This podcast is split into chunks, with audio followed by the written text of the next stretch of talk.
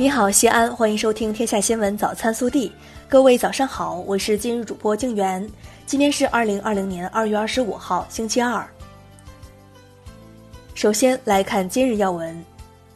十三届全国人大常委会第十六次会议二十四号下午表决通过了关于推迟召开十三届全国人大三次会议的决定，具体开会时间由全国人民代表大会常务委员会另行决定。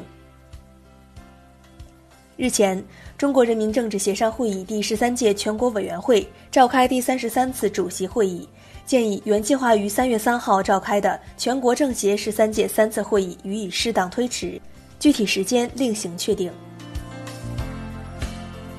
下面是本地新闻：二月二十四号下午，我市召开统筹推进新冠肺炎疫情防控和经济社会发展工作大会。深入学习贯彻习近平总书记在统筹推进新冠肺炎疫情防控和经济社会发展工作部署会议上的重要讲话精神，传达落实省委常委会会议要求，分析研判形势，对于全面夺取疫情防控和经济社会发展工作双胜利进行安排。省委常委、市委书记王浩出席并讲话。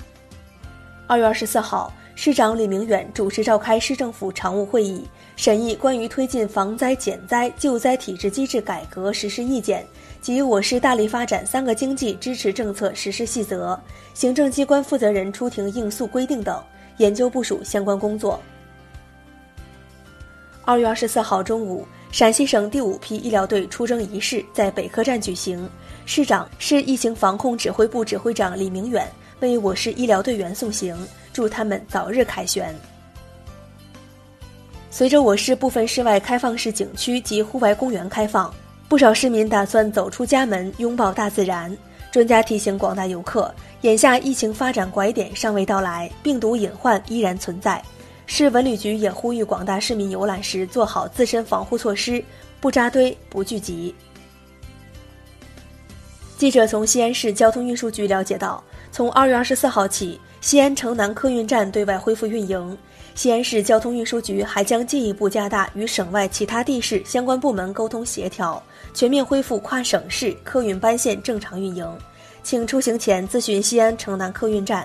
咨询电话八八六六七七八八八九三五三幺二零。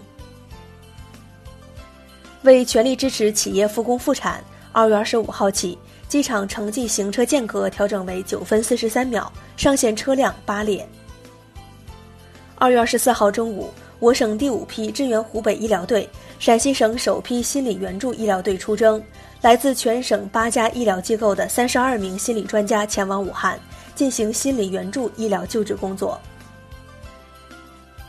这两天阳光明媚，西安市胸科医院、西安市第八医院捷报频传。二十四号。两院共有七名新冠肺炎患者治愈出院，其中年龄最大的患者八十一岁，这也是目前我市治愈出院的患者中年龄最大的。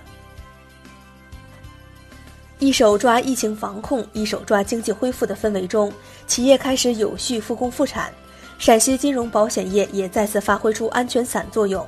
记者从陕西银保监局获悉，陕西首单复工复产企业疫情防控综合保险已于二十三号在西安高新区开出生效。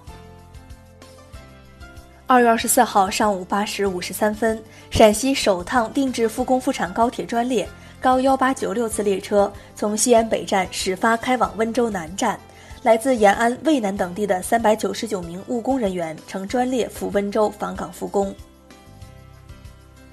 二月二十三号晚上十一点，历经十一个小时，西安地铁五号线阿房宫车辆段中铁一局项目部迎来首批专车返岗的四十名农民工兄弟。按照计划，到本月底还将有三百余名工人乘专车返回地铁工地。本市人海西空巷，独留香梅暗芬芳。在连续在一线抗疫十四天后。西安市第八医院肝病六科医生万杰有感而发，做了这首《盼春来一厨》。他说自己是医者，就应该逆流而上，用爱和责任守护人民的健康和平安。下面是暖新闻，感激大家的关照，我相信在你们的陪伴呵护下，他一定会健康成长，积极工作，从单位集体里获取更多的正能量，帮助更多需要帮扶的旅客。也相信在举国上下共同的努力下，疫情一定会被打败。近日，西安局集团公司汉中车务段宁强南站收到一封来自疫区湖北的感谢信，寄信人是宁强南站客运员魏玉霞的母亲吴桃荣。下面是国内新闻，在国务院联防联控机制发布会上，国家卫健委宣传司副司长米峰表示，二月二十一号至二十四号，甘肃、辽宁、贵州、云南先后将突发公共卫生事件应急响应级别由一级调整为三级。山西、广东由一级调整为二级。据长江日报，从二十四号起，湖北省每日疫情数据通报将与国家卫健委同步发布。中国世卫组织联合考察组外方组长布鲁斯·埃尔沃德二十四号表示，中国的方法是目前唯一的被事实证明成功的方法。很多人说现在没有药、没有疫苗，所以没办法，而中国的做法是。有什么就用什么，能怎样拯救生命就怎样拯救生命。十三届全国人大常委会第十六次会议二十四号下午表决通过了关于全面禁止非法野生动物交易、革除滥食野生动物陋习、切实保障人民群众生命健康安全的决定，决定自公布之日起施行。二月二十四号。外交部新任发言人、新闻司副司长赵立坚亮相记者会。此前，赵立坚于二零一九年八月任外交部新闻司副司长，现任外交部发言人将有华春莹、耿爽、赵立坚三人。二月二十四号，教育部召开党组会，会议指出，要坚持属地原则，建立跟踪台账，做好开学准备，落实错峰返校，要统筹谋划高校开学工作。原则上。疫情得到有效控制前，大学生不返校，高校不开学；高校开学后，要严格措施，加大校园管理力度。记者从文化和旅游部获悉，文化和旅游部发布赴美旅游安全提醒：近期，由于美方的过度防疫措施以及美国内安全形势，中国游客在美屡遭不公平对待。文化和旅游部提醒中国游客切实提高安全防范意识，切勿前往美国旅游。据武汉发布，二十四号，武汉市新冠肺炎疫情防控指挥部发布的关于加强进出武汉市车辆和人员管理的通告第十七号，系武汉市指挥部下设的交通防控组未经指挥部研究和主要领导同志同意发布的，现宣布该通告无效，相关人员已被严肃批评处理。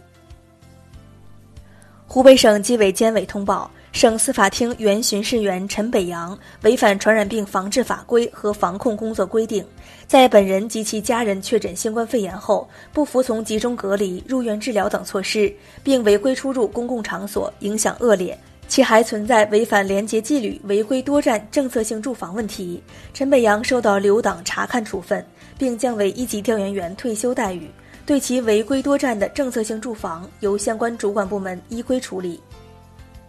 据广东省卫健委通报，近日网传广东省思安医院院长语言粗暴对待职工的音频，广东省卫生健康委党组高度重视，于二零二零年二月二十三号晚召开党组会议专题研究，决定对该院长免职处理，并由调查组对该事件进行全面调查。日前，经云南省委批准。云南省纪委省监委对大理市违法扣押征用途经大理的外省市防疫口罩问题进行了立案调查，依据《中国共产党问责条例》《中国共产党纪律处分条例》等有关规定，决定对五个单位八名责任人进行问责处理。最后是热调查，二十三号，长沙一家网红奶茶店复工排百米长队，据介绍，排队顾客需每人间隔一点五米。店内点餐和取餐的顾客都需要进行体温测量和手部消毒，对此引发网友不同意见的讨论。最近你会选择排队外出就餐吗？更多精彩内容请持续锁定我们的官方微信，明天不见不散。